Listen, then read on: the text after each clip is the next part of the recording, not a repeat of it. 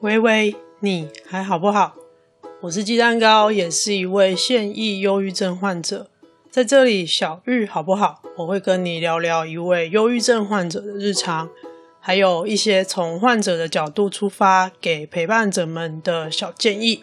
不论是你身边有被小玉乱入的人，让你手足无措，或者生病的就是你本人，希望这些经验分享能够对你有些帮助。这次是感恩特辑，我又有些话想要跟现实中小心翼翼捧着玻璃心鸡蛋糕的好朋友们说。我知道其中有几个人抽出时间听了这个节目，明明平常已经很常被我吵了，还愿意听节目，我觉得真心感恩。而且我觉得如果我自己想象中啦，如果我们一起听我自己的节目，我觉得超级尴尬，我没有办法想象那个画面。那我们就开始吧。第一位是要跟常常对我讲话很大声的那位朋友说，谢谢你在我每次台湾的深夜跨过半个地球远距讨拍拍的时候。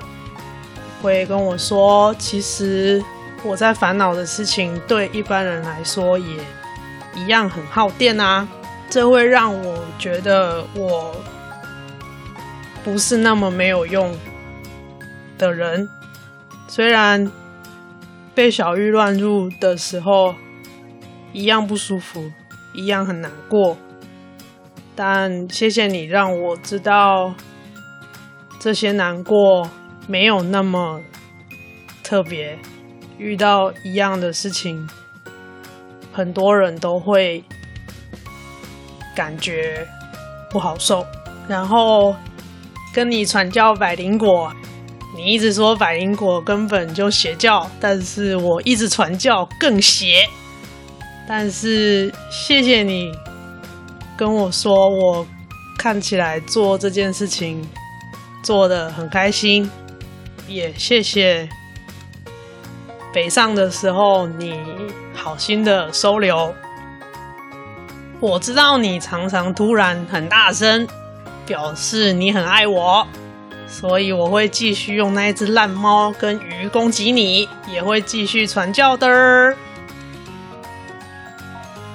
第二组是我在台南的哥哥姐姐，还有小太阳跟小星星。他们建议过我配乐可以找轻快一点的轻音乐，他们从很前面就开始听了。那个时候用的背景音乐是一个很悲伤的吉他配乐，当时我觉得那个音乐是最适合我的节目的一首音乐了，听到我就觉得就是它了，没有别的了。但是他们。一起听完之后跟我说，配了那个音乐之后，加上我讲的内容，会让人感觉有点太沉重了。但是讲的内容可以让他们学到很多东西，所以我后来就开始修改配乐，就一样是纯音乐，但是不要让它感觉这么的悲伤跟沉重。我不晓得。后面听起来效果如何？因为我自己感觉没有那么敏锐。谢谢你们一直以来的耐心陪伴跟倾听。对我来说，你们就是我在台南的家人，而且你们总是很客气的说我们是互相陪伴。而我这个电池坏掉人呢，总是被小太阳跟小星星充电。我从来无法当面跟你们说出口的是，我是从他们两兄弟身上重新观察跟学习如何理直气壮的表达自己的情绪感受，还有理所当然的被爱。我还在学习，我还没有办法打从内心的相信这件事，但每一次都会被两兄弟启发很多。谢谢你们。第三位是跟我用同一个英文名字的皮亚提斯教练，他跟我说，听了我的节目，他觉得自己有忧郁的倾向，之前也有过很长期疑似忧郁的状态。他觉得我说明忧郁症很好懂，很具体。但也因为这样，所以听的时候会很真实的进入当时的状态，感觉有点 hold 不住，所以对他来说，要在准备好的时候才能听，所以进度很慢，会追不完我的进度。这样，他跟我说，我相信透过听你的分享，也是梳理我自己的过程，但是无法进行的太快。这个意思并不是说节目的内容会让人忧郁，而是让他是再经历一次，看看这个状态此刻是被压抑还是已经度过了。他很佩服我用一般人能听得懂的语言说明忧郁的状态，在这个知识爆炸的时代筛选有用的讯息。让一个观念容易懂是一件很有价值的事。非常谢谢你愿意跟我分享这段自我疗愈的过程。要认真面对自己的情绪，特别是长期累积、纠结很久的东西，真的不是一件容易的事，而且非常费力。只能在电力充足的时候，一点点、一点点去慢慢疏通；电力不够的时候，也只能就放着。但我觉得，光是能够做到这样，就已经是情绪处理能力非常厉害的人了，是等级很高的那种。至于白话聊小玉的部分，有一些认识我比较久的朋友也有给我这样类似的回馈，也不断的提醒我，这个是我一直以来很擅长的事情，就是我从以前就常常对身边的人解释各种我知道的事。而且会让他们觉得很有趣、很好懂，感觉我真心觉得这些事情很好玩。从生病之后，其实我已经完全不记得我在朋友眼中还有这样子的人设、这样子的角色，有这么嗯，怎么说呢？让人。感到有趣、讨人喜欢的一面。谢谢你提醒我，我还有这个天分。分享想法的我，应该是快乐的。虽然现在我感觉不到，但是透过朋友们、听友们的回馈，我可以练习提醒自己，还有这个能力跟。天赋。第四组是滴滴民宿，滴滴民宿的老板是我研究所时期的好战友。后来他们后来他结婚认识，然后我就认识了老板娘。我跟老板娘也很快就变成好朋友。本来我我以为我跟老板已经算是无话不谈的朋友了，结果。我跟老板娘一聊起来，比跟老板聊的还多。老板娘是一个非常擅长发掘我各种优点，然后拼命称赞的人。常常她讲的特点都是没有人会这样子跟我说的。比如说，他是第一个跟我说我的声音很好听的人。他觉得我的声音是很有说服力的声音。我长这么大，从来没有人跟我说过这件事。同时呢，老板娘也是一个很有经验的陪伴者，因为她身边曾经有过长辈也是被小玉乱入，花了很多年的时间才走出来，又顺利的走出来。所以每一次我想消失，我觉得我自己真的是烂透了的时候，他不会多说什么，他只会轻轻的跟我说：“要记得，你很重要，要把自己放第一，凡事都有余地，你永远有别的选择。”还有一句撑住我的，就是就如同我之前。朗读过的日记，就是把所有人推开。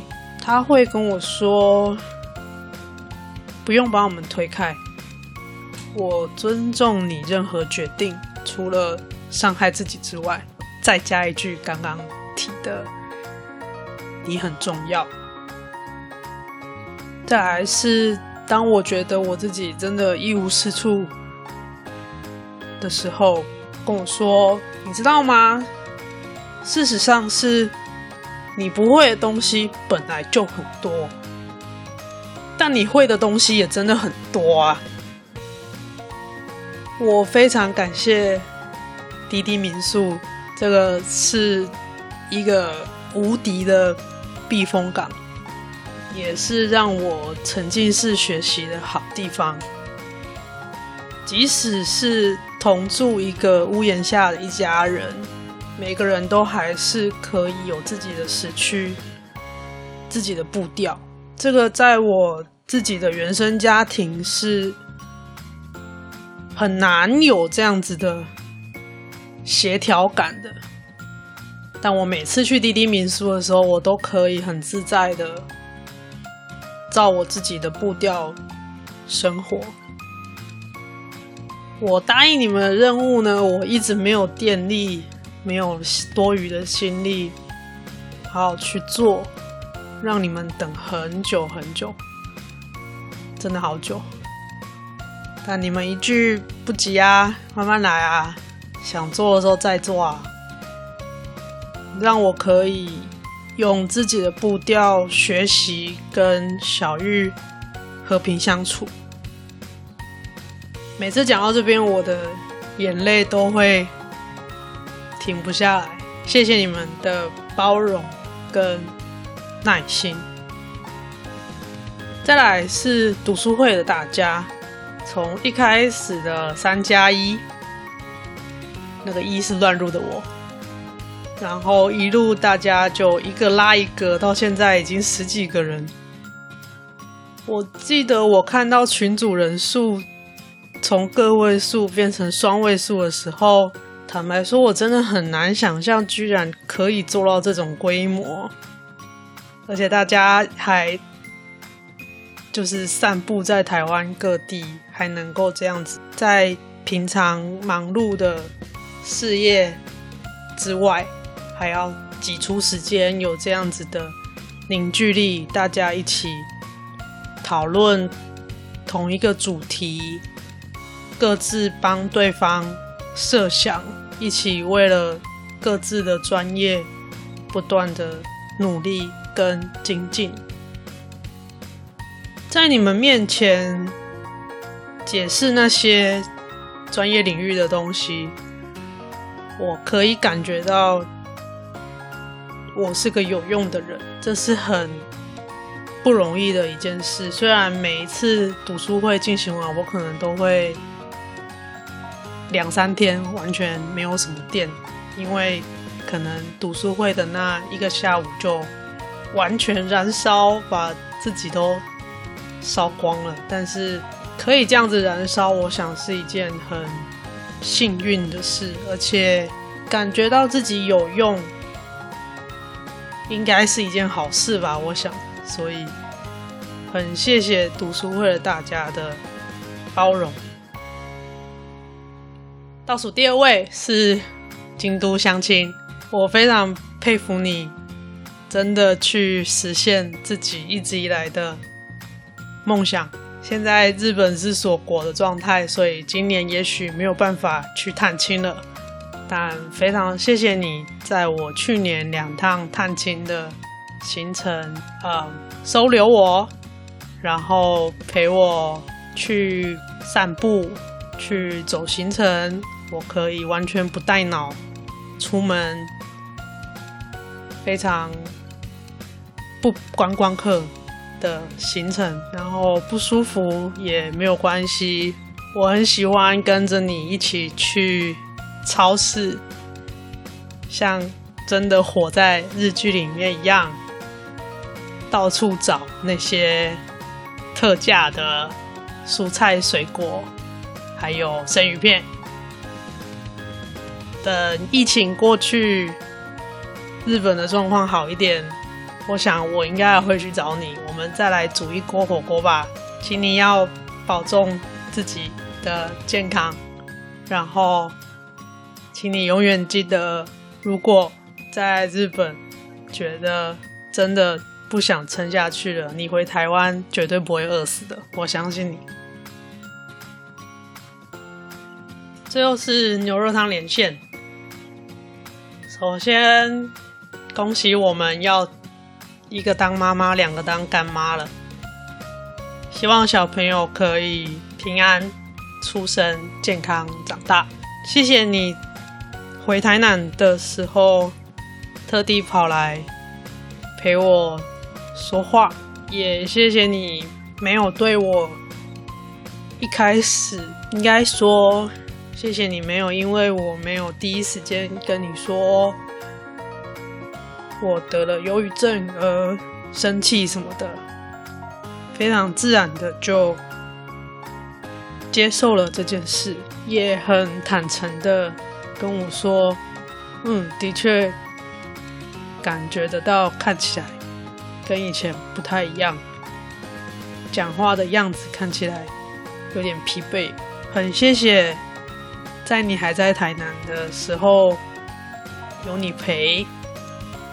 然后也很开心，你结婚了，现在即将要当妈妈了。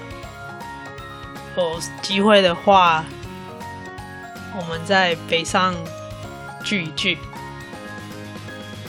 另外，我要谢谢你那个常常说我很锵的朋友，要谢谢你一直没有真的被我推开。